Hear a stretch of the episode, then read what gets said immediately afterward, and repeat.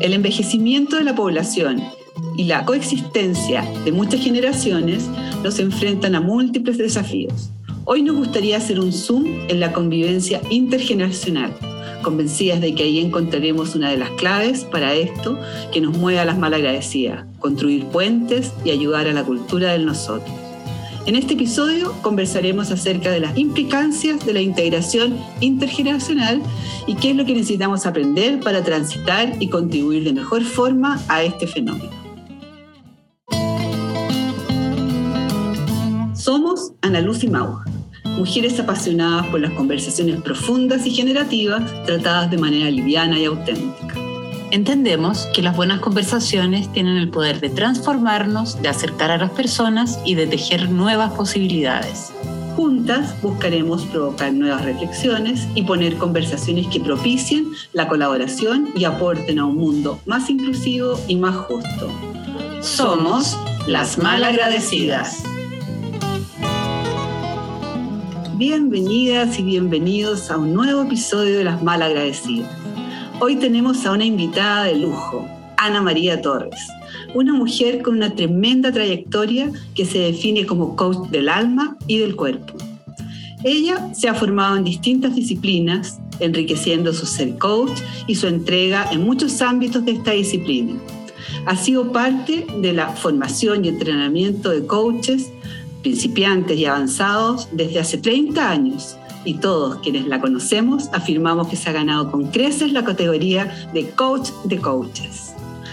Ha sido pionera del liderazgo femenino dedicándose a promover la participación de las mujeres en el mundo del trabajo desde principios de los 90 y hace un par de años nos deleitó con la publicación de un libro profundo y lleno de aportes llamado Ampliando la mirada cultural del coaching en él nos ofrece su perspectiva en temas de género, generaciones y ciclos de vida, un imperdible para los coaches de todos los tiempos.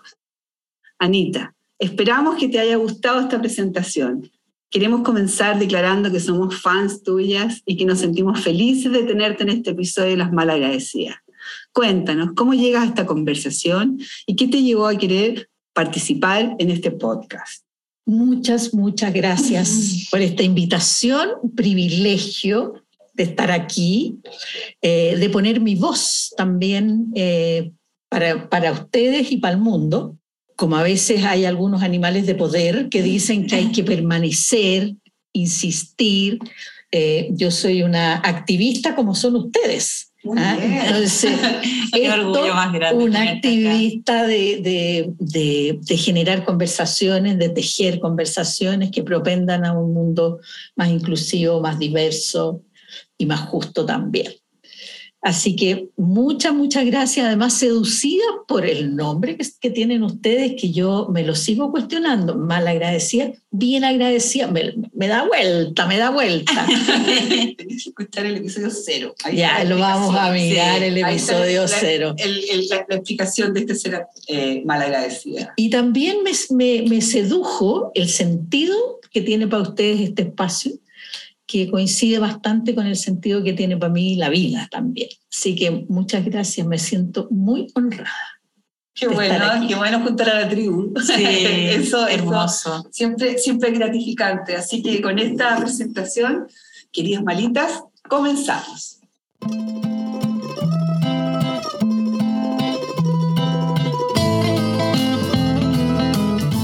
En esta primera ronda les propongo conectar con la idea de integración transgeneracional. ¿Cuál ha sido su experiencia personal? ¿Qué riquezas reconocen en la integración intergeneracional? Mira, lo primero que, me surge cuando hablamos de integración eh, es que nos tenemos que ir a la desintegración. Para que algo se integre, tiene que estar desintegrado. Ah, claro. Entonces, eh, yo creo que hacer un, puntito en, ese, lugar de decir, a ver, ¿qué, ¿qué ha pasado que hoy día decimos que tenemos que integrar? ¿Ya? Hay una historia, no es casual que hoy día estemos propendiendo a una integración porque algo ha ido pasando en el mundo, algo ha ido pasando en el mundo de, los, humanos, de las relaciones familiares, de, la constitución de las familias y la constitución de la sociedad. Entonces, lo primero que quería yo dejar así como, como punto es mirar qué está pasando ahí. ¿ah? ¿Qué, ha ido pasando? Que hoy día eh, estamos en esta eh, desunión que, que, no es ajena hoy día en muchos dominios. ¿ah? Sí, estaba pensando exactamente lo mismo. Estaba pensando, claro, hay, hay una separación entre las generaciones, entre las clases sociales, entre los mundos culturales entre el cuerpo, la emoción, entre está todo disectado. ¿ah? Está todo dividido, como que venimos todavía arrastrando cosas de la cultura de la competencia y del individualismo que nos, que nos marcaron a sangre y a fuego, de pensar que somos unos mejores que otros o, o que hay unos que tienen la razón, otros que no, y eso hace que simplemente excluyamos a los que no consideramos competentes o mejores. Y desde ese lugar, por ejemplo, yo viéndolo en las organizaciones o en las familias, se valida mucho más la experiencia del joven que viene llegando y lo otro es plan de retiro. ¿Cómo sacamos a los viejos de acá que ya no se adaptaron con la tecnología, que no comparten los mismos valores de la organización? Y, no lo entendemos como un sistema donde cada uno aporta desde el lugar de su generación y las historias que tienen, por ejemplo, de resiliencia, eh, los mayores de 60, en este momento de incertidumbre a mí me hace mucho más sentido que pudieran navegar organizaciones con un sentido de foco y de perspectiva mayor que lidiado por millennials que le tienen terror al fracaso y quieren todo inmediatamente, por ejemplo. Absolutamente. Y, yo diría también que cuando hacemos estas divisiones, eh, las hacemos bien inconscientes, no nos damos cuenta que las estamos haciendo porque estamos acostumbrados a eh, mirarnos como un ser individual, que no pertenezco necesariamente a, un, a, eh, eh, a un grupo, a una tribu, a una manada. Se nos olvida que somos mamíferos y que nuestra naturaleza es pertenecer a la manada.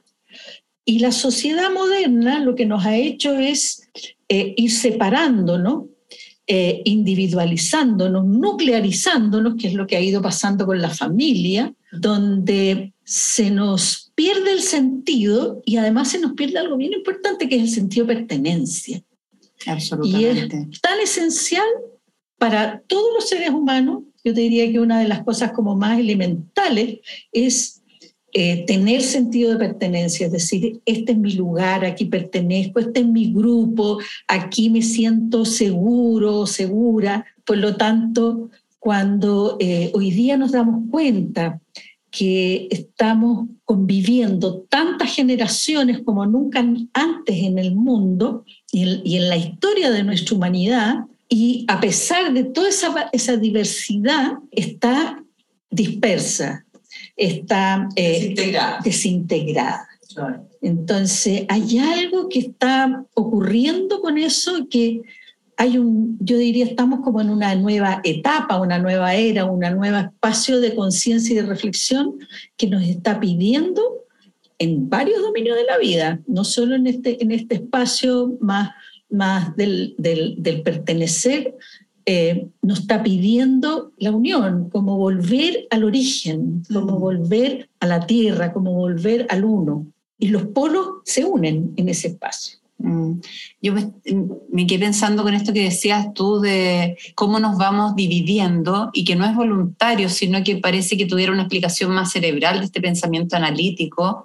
Cuando nosotros entendemos el mundo nos paramos desde el yo y, y legitimamos solo como eso, como objeto de análisis. Entonces, ya la parte en sí tiene un valor específico y eso fue lo que nos enseñaron por mucho tiempo. Entonces, cuando nos hablan de colaboración hoy día, de que la única posibilidad es tender puente y todo, es un discurso bonito, pero hemos experimentado que caminando solos también logramos los éxitos que esta sociedad promete. ¿Cómo meter esto naturalmente desde el mamifereo si tenemos una educación que culturalmente nos divide?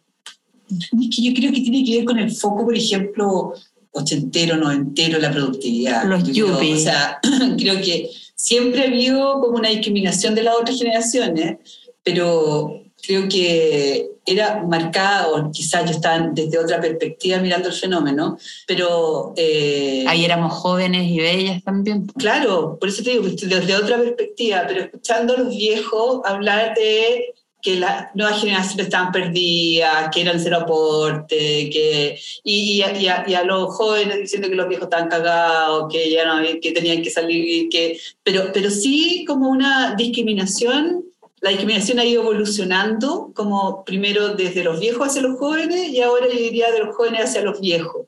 Entonces, bueno, el, fenómeno de la, de, la, desintegración se da desde todos lados, pero no, no sé en este momento, quizás en esta, en esta cultura que está como emergiendo eh, de la diversidad, aparezca la integración entre las generaciones como una posibilidad, pero hasta ahora yo lo que he visto es mucha desintegración, creo que la, las generaciones se descalifican, ponen el ojo en lo que no tiene el otro, más que en lo que tiene cada lo que uno. Le falta lo siempre otro, está puesto el ojo como en lo que le falta, como que no van a ser capaces de hacer cosas que ellos sí pueden hacer, sin poner énfasis en que pueden hacer cosas que los otros tampoco pueden, te fijas, o sea, yo creo que es un fenómeno bien extraño, es bien extraño. Y tú, Anita, hablabas en un webinar que yo te escuché hace poquito, que hablabas que en una familia coexistían siete generaciones, que es bien impresionante, desde una guaguita de un año hasta un abuelo que puede tener 100, y que viven todos esos que nunca nos había pasado en la historia de la humanidad. Y en, la, y en las organizaciones hay cinco generaciones hoy día. Hay cabros que están entrando de 20 años y hay grupos gerenciales de más de 70 que no se piensan ir. Entonces nos tenemos que hacer cargo de ese fenómeno también. Así, mira, me estaba acordando a propósito de tu pregunta de experiencias personales. Yo hace un tiempo atrás hice una, hicimos con, con otros colegas un trabajo con una escuela industrial en San Bernardo. Una escuela que fue muy prestigiosa en algún momento y que estaba de capa caída y tenía pocos, pocos alumnos que se iban a matricular, por lo tanto tenían poca plata, y esto era un círculo vicioso. Entonces, eh, me acuerdo que una de las actividades que hicimos, porque uno de los quiebres que ellos presentaban era, mira, los jóvenes siempre están por un lado, se van a almorzar debajo de un árbol, los viejos nos quedamos en el casino y no hay, no hay, no hay puente. ¿ya? y eh, necesitamos hacer puente para poder hacer equipo. Ese era como el pedido de la dirección. Y me acuerdo que hicimos una actividad que fue poner un rollo de papel en una, pusimos todas las mesitas de los, ah, de los alumnos así en largo.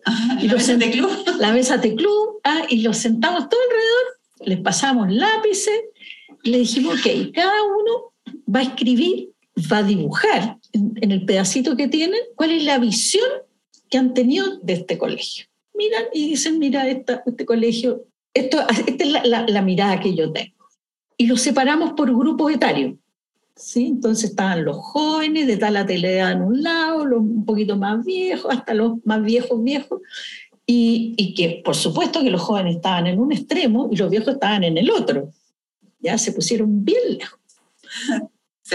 Hicieron este collage, digamos, este, este, dibujo, que fue, mira, de a poco empezaron muy tímidos y después estaban todos arriba de la mesa haciendo, ¿ah? y se iban a pasear a mirar qué estaban haciendo los del lado. Y cuando empiezan a presentar la visión que tenía cada uno del colegio, la conclusión que sacaban al final fue, los viejos dijeron, no nos imaginábamos que los jóvenes tenían esta, esta visión del colegio con valores, con sueños. Y a su vez los jóvenes decían, no nos imaginábamos todo lo que han hecho estos viejos aquí. No conocían la historia, incluso no conocían la historia de la escuela. Entonces, eh, y empezaron, entonces al final lo que hicimos fue generar grupos intergeneracionales para que conversaran de la experiencia. Y fue muy bonito porque yo te diría fue, incluso algunos eran la mayoría hombres, porque era un colegio industrial también muy, muy marcado, que los industriales masculinos ya eh, se emocionaron. ¿ah? Y, y, fue una, una, actividad más allá de lo lúdico, fue profunda. Seguro. los tocó profundamente. Entonces, Eh, con la riqueza del otro. Con la riqueza, con te no veo. Con lo que le falta. Te veo, mira lo que no, no Encontrarse con la humanidad del otro. Entonces, cuando miramos las organizaciones, yo diría, eso es una parte irrelevantísima de sacarle brillo a lo que el otro trae, solo con el hecho de poder escucharlo legítimamente. ¿sí? Para eso hay que generar contexto. Sí, claro. Eso, fíjate que yo creo que es posible con la facilitación de otra persona. Así es. A mí me pasó una organización en que trabajé como, como seis meses y estaban los millennials y los cuarentenials. Así se, así se definían ellos. Si me escucha alguien, se van a reconocer.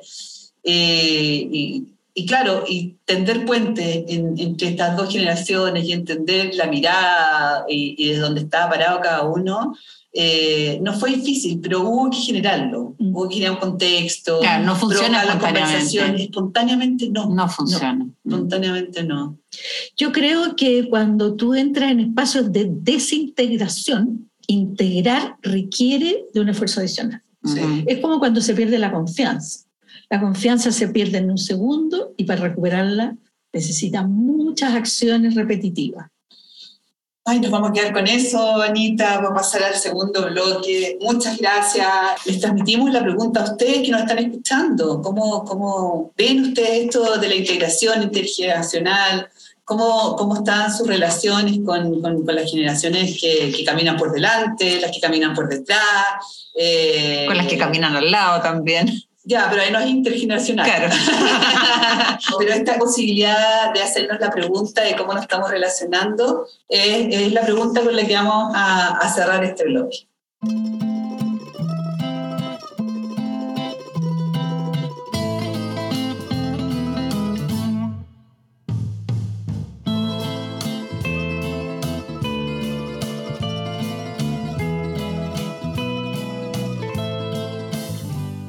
En esta segunda ronda me gustaría invitarlas a conversar acerca de una realidad inquietante.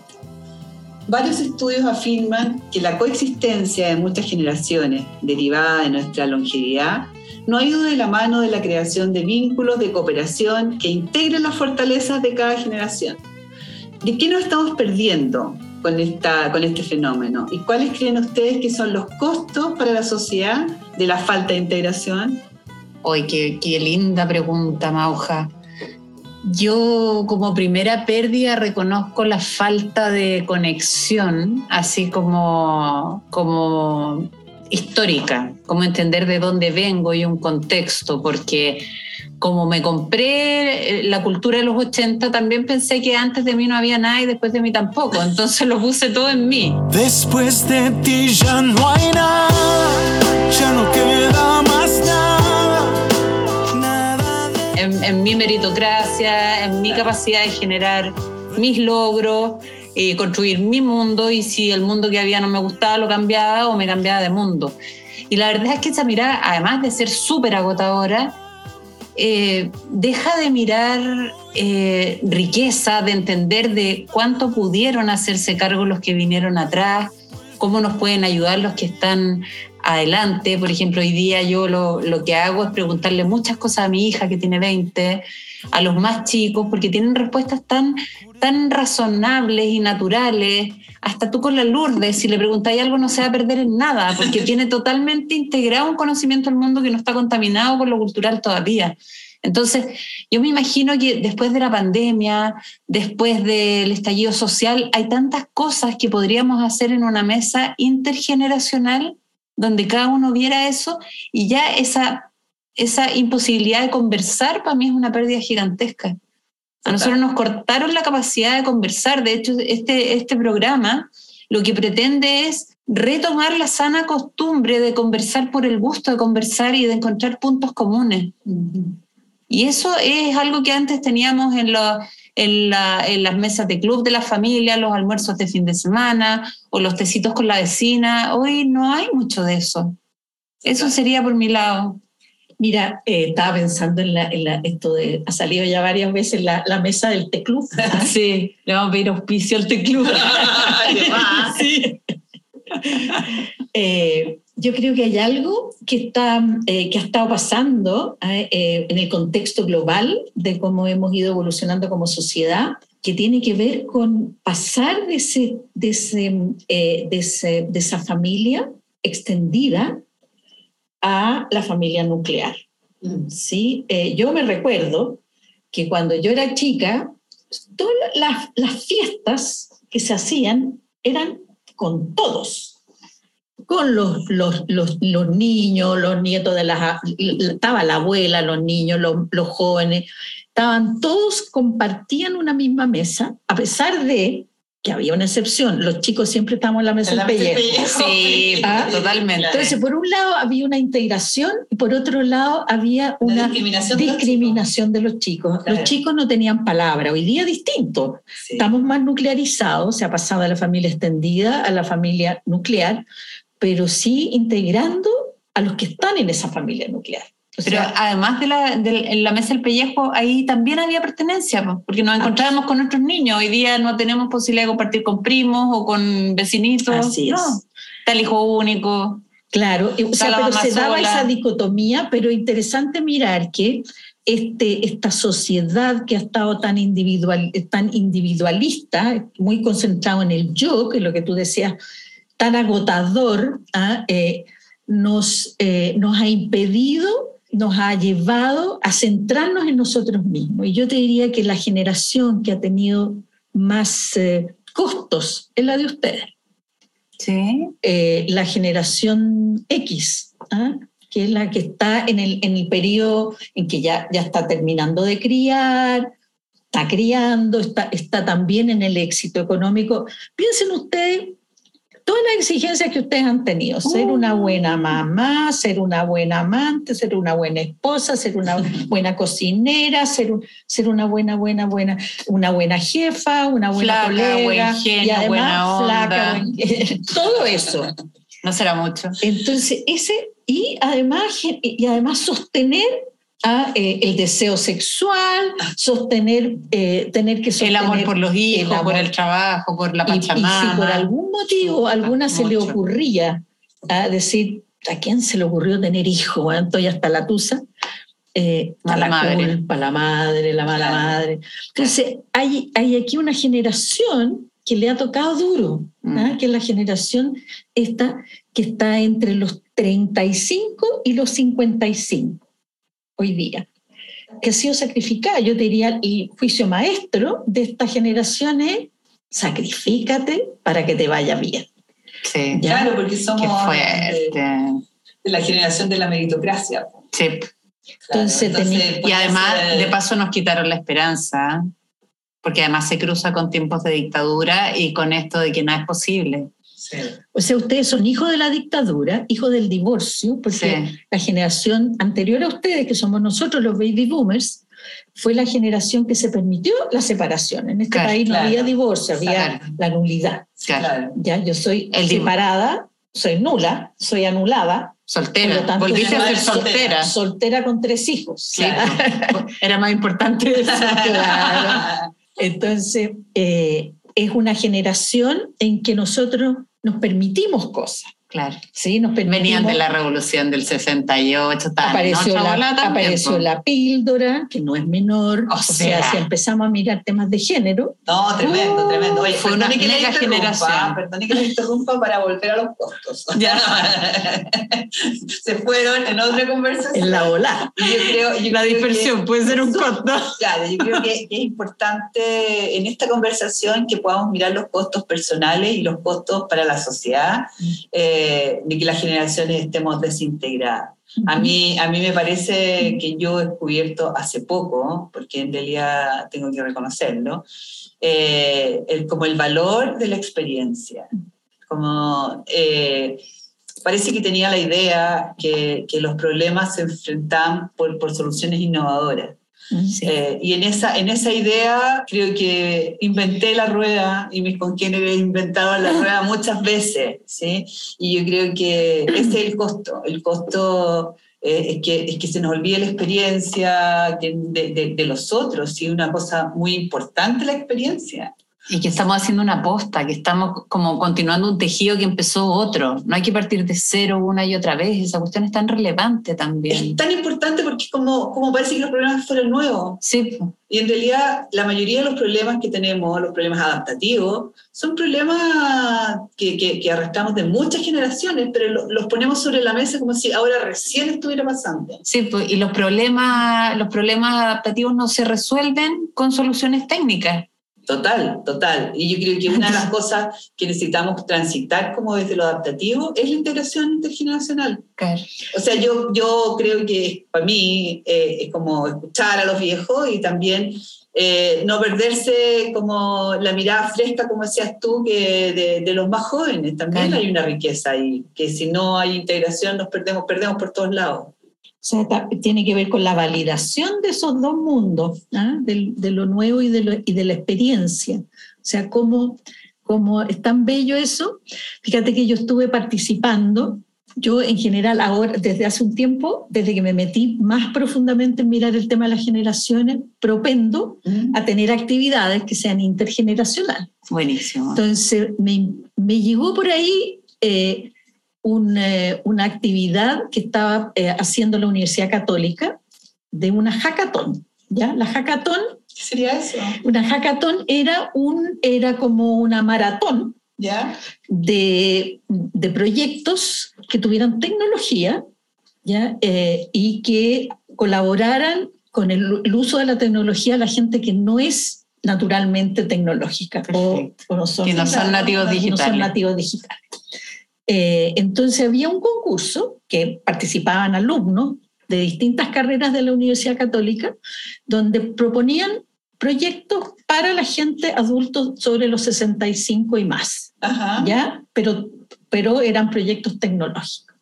Entonces, en algún momento... Eh, Qué buena idea. Yo escribo y, nos invitaron, porque yo pertenezco a un grupo que se llama Travesía 100, que les contaba un poquito hace, hace un rato, y invitaron y yo participé y participamos otros, otros tres más. Y yo le escribo y le digo, oye, ¿qué posibilidades tenemos de nosotros participar en los proyectos? ¿Ah? Entonces asignaron mentores y nosotros nos transformamos en mentores de los proyectos. Ajá. Entonces eh, ellos nos presentaban los alumnos, a mí me asignaron dos grupos de, con dos proyectos y cada uno tenía dos proyectos y te los y te lo vendían. Ah, te mostraban sus proyectos, cómo iban, qué sé yo, y tú colaborabas con mejorar el proyecto. Entonces tú le decías, mira, desde lo que yo veo, a mí, ¿qué me gustaría? Que a lo mejor, no sé, la letra fuera más grande o eh, que, eh, que, que, no me hagas poner una clave, ya, porque se me va a olvidar, eh, y, y, o el color es muy brillante y no lo alcanzo a leer y se me, se me confunde con la pantalla, desde cosas técnicas a cosas más profundas. Y fue una experiencia exquisita porque eh, nos escuchamos y además aprendimos. Yo aprendí un montón de tecnología. Me imagino. Y ellos aprendieron un montón de también de mirar y después nos conversábamos. Decía, oye, no me habría imaginado que esto era importante. Buenísimo, qué buen, qué, qué, qué, buen ejemplo de un proceso de integración, sí, y nos da súper buen pie para la próxima ronda. Los vamos a, a, dejar pensando también un poquito en los costos de vivir desintegrados, de, de, desconocer la experiencia, de discriminar a las personas que no piensan como, como yo estoy pensando, que, que es como la consecuencia, digamos, de este problema de desintegración, ¿no es cierto?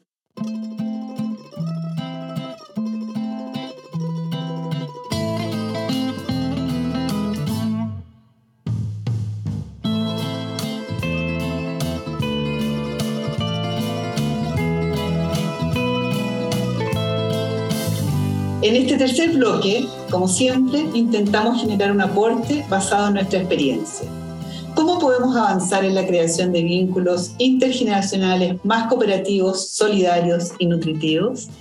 Yo como soy eh, rebelde, ¿ya?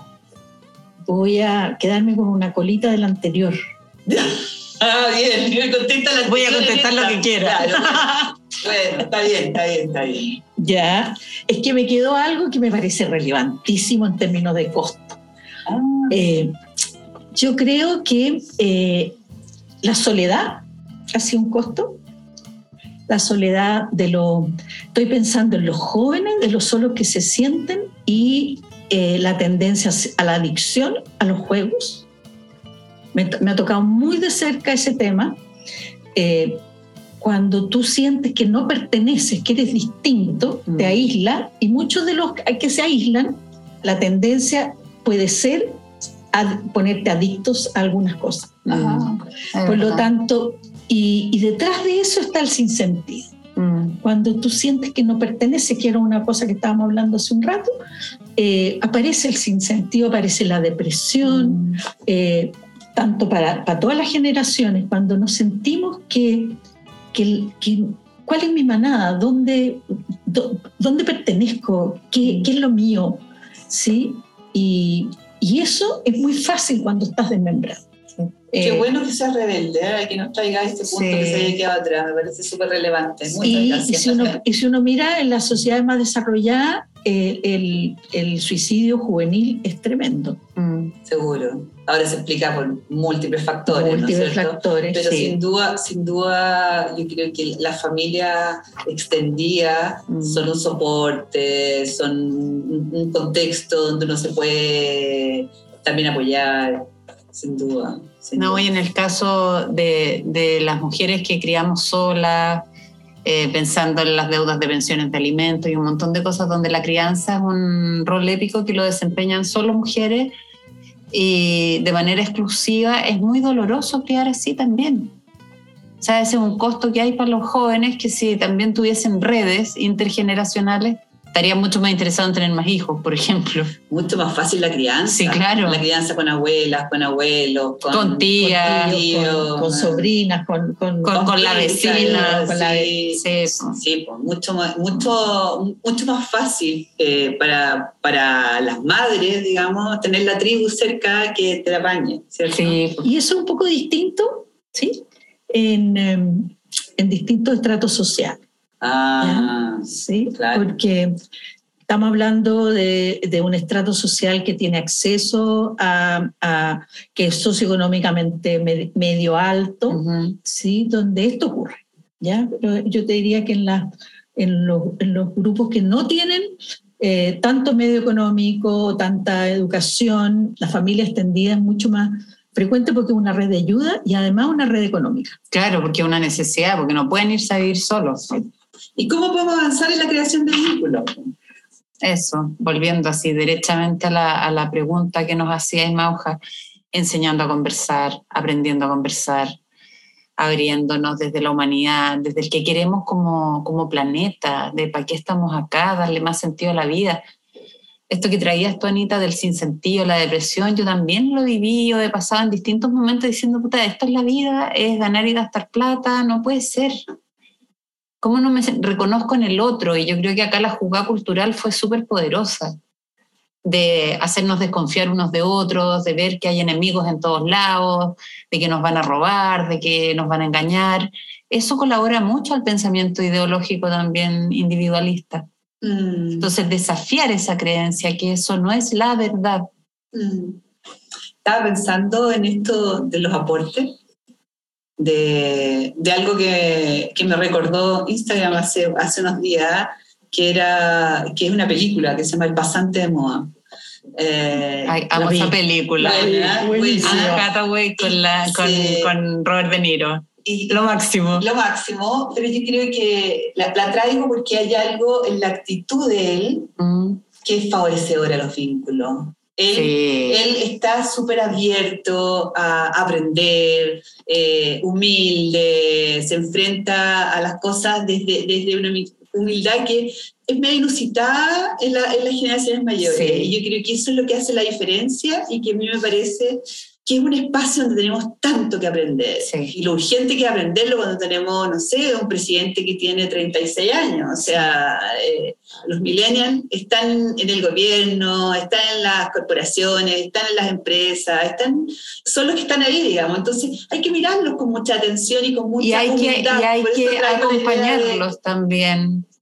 Pero, pero desde ese lugar, te fijas, mira, entiendo que tú traes súper buenas ideas, nuevas, y, y sumémoslas con esto que puedo traer yo, que tiene que ver con mi experiencia, y construyamos desde ahí un mundo eh, donde podamos entrar todos. Desde ahí como, como, Exactamente. como, una, como una movida que tenemos que ser todos, ¿te fijáis? O sea, los más viejos tenemos que ser más humildes, entendiendo que en realidad hay cosas que nos quedan como poncho y que mejor que las resuelvan eh, las nuevas generaciones. Yo le pregunto a mi hijo, oye, ¿cómo se llama una cosita donde se enchufan los micrófonos y después de esa cosita sale un cable que se enchufa? El, el cuestionado. El cuestionado, que se enchufa en el computador.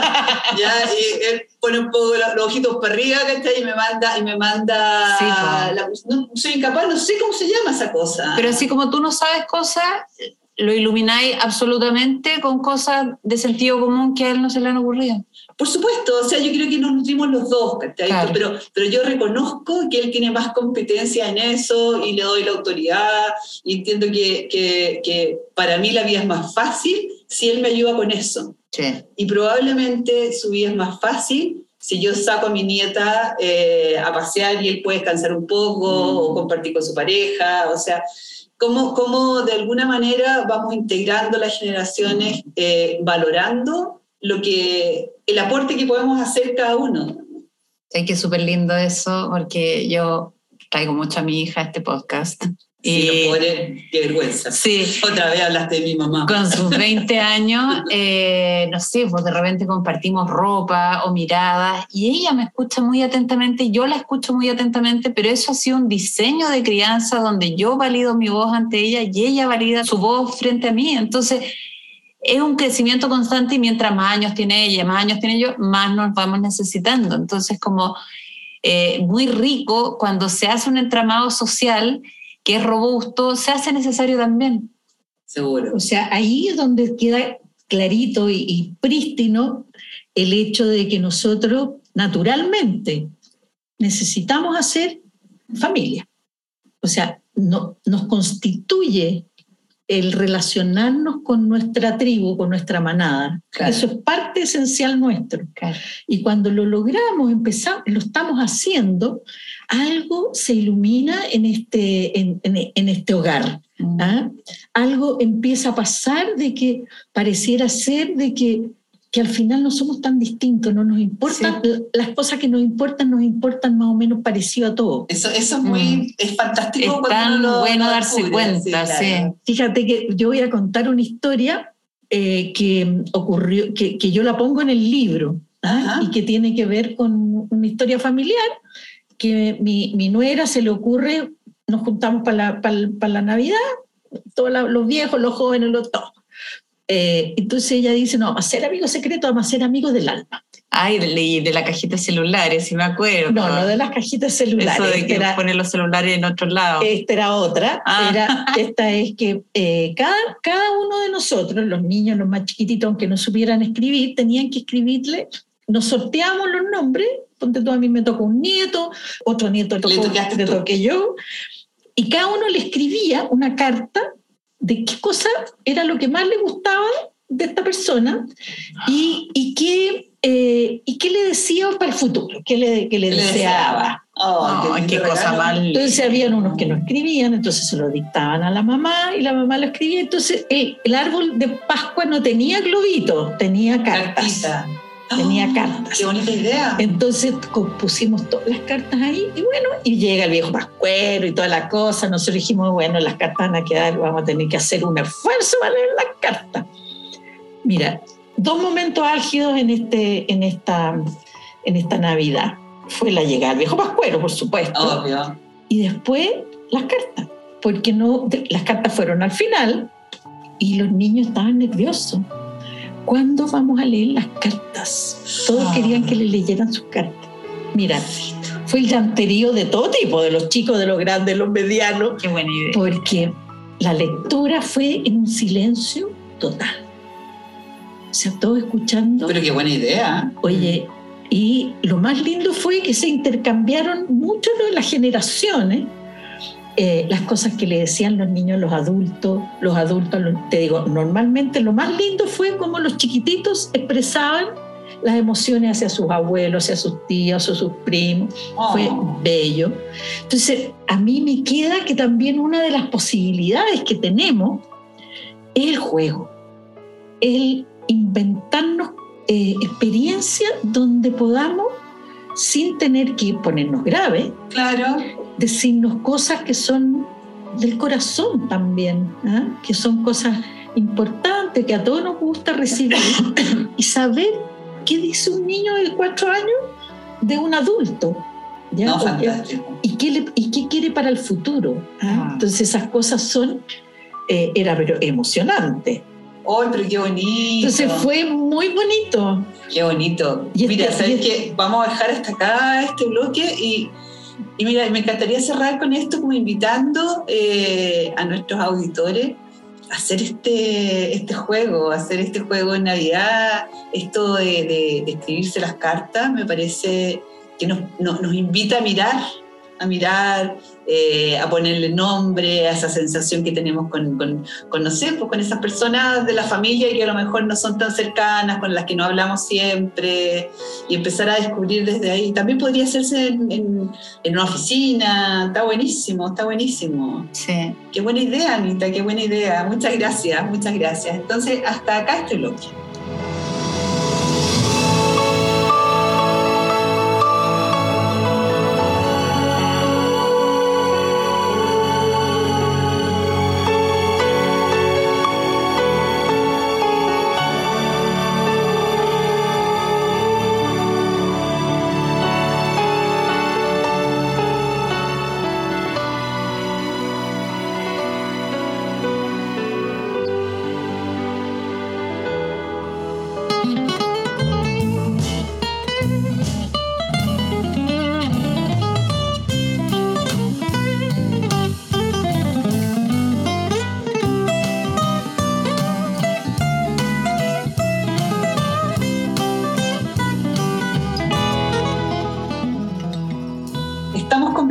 Que las conversaciones transforman y abren nuevos mundos.